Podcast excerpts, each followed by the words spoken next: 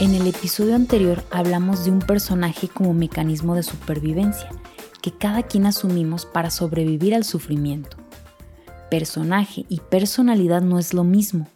Podemos ser introvertidos, eso sería nuestra personalidad, y a la vez maduros y responsables. Eso es aquello que hacemos, el personaje que asumimos, de responsable que se hace cargo de todos.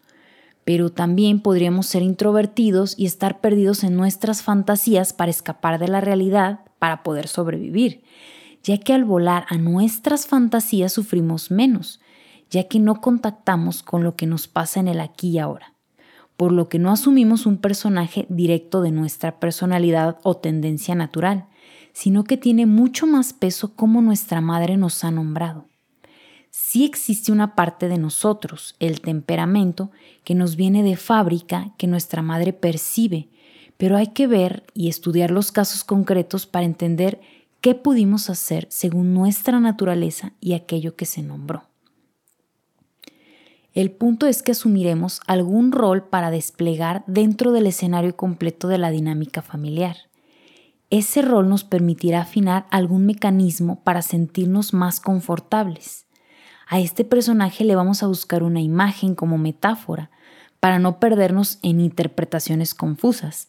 Habremos guerreras, reinas, mayordomos, lobos disfrazados de corderos, manipuladores o burbujas de fantasía, etc. Hay personajes como personas en el mundo, cada uno con sus matices. En esta tarea del terapeuta que se asemeja más bien a un detective, el objetivo es llegar a la verdad de lo que no, de lo que aconteció en la infancia. Detecta el discurso engañado y busca graficar la imagen del escenario de infancia y personaje de cada consultante. El consultante es el que tiene que ir confirmando si se siente representado o no. Ahí es donde reside el primer gran descubrimiento del consultante porque ve con ojos nuevos su propia realidad emocional. La observación es limpia y la sensación de alivio suele ser enorme. Durante la adolescencia se manifiesta en todo su esplendor eso que nos sucedió durante la niñez.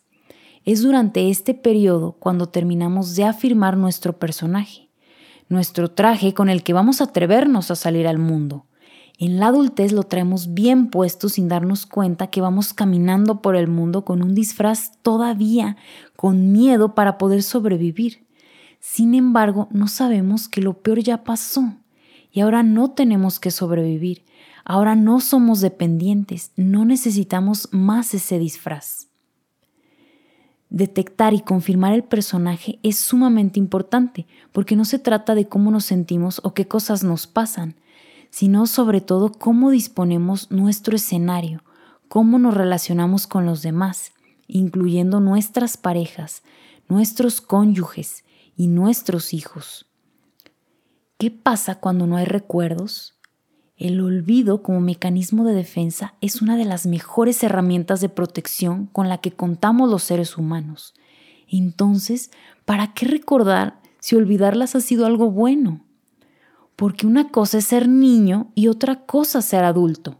Cuando fuimos niños hemos tenido que salvarnos, negando u olvidando aquello que nos aconteció.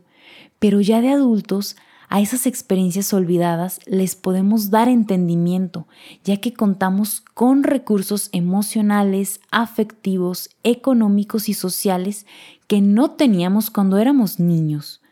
Ahora sí podemos mirar de frente todo el desamparo que sufrimos, ya sea horror o abuso, mentira o locura, para poder decidir hacer algo distinto con todo eso.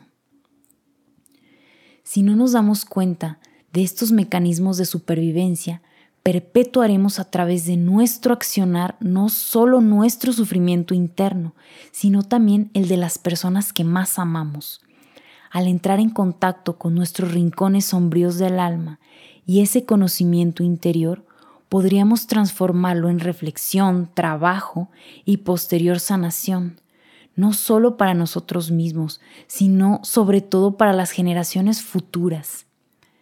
Suena muy lindo, pero atravesarlo es un trabajo titánico.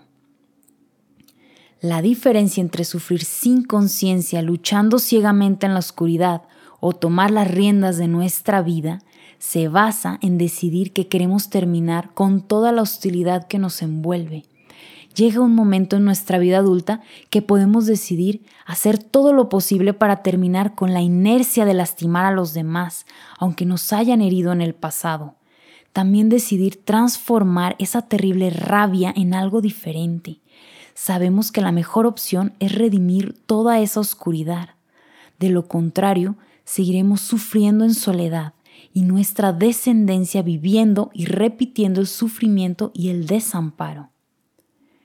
Existen muchas opciones de introspección. Yo te ofrezco la de la biografía humana. La he encontrado la más honesta, real, auténtica y la que más me ha ayudado a mirar mi realidad, a nombrar aquello que me dolía, a entenderlo, a conocerme e ir desarmando la violencia que me ha constituido, a entender cómo desde mi personaje me relaciono con el prójimo e ir quitándome el disfraz. Estoy en el camino, en la lucha diaria de transformarme, en despejar mis mecanismos de supervivencia y ofrecerle a quien más amo mi verdadero ser esencial. Hoy te invito a reflexionar. ¿Estoy dispuesto a trabajar con constancia y valentía en mí para poder reparar a mis hijos y alcanzar la sanación?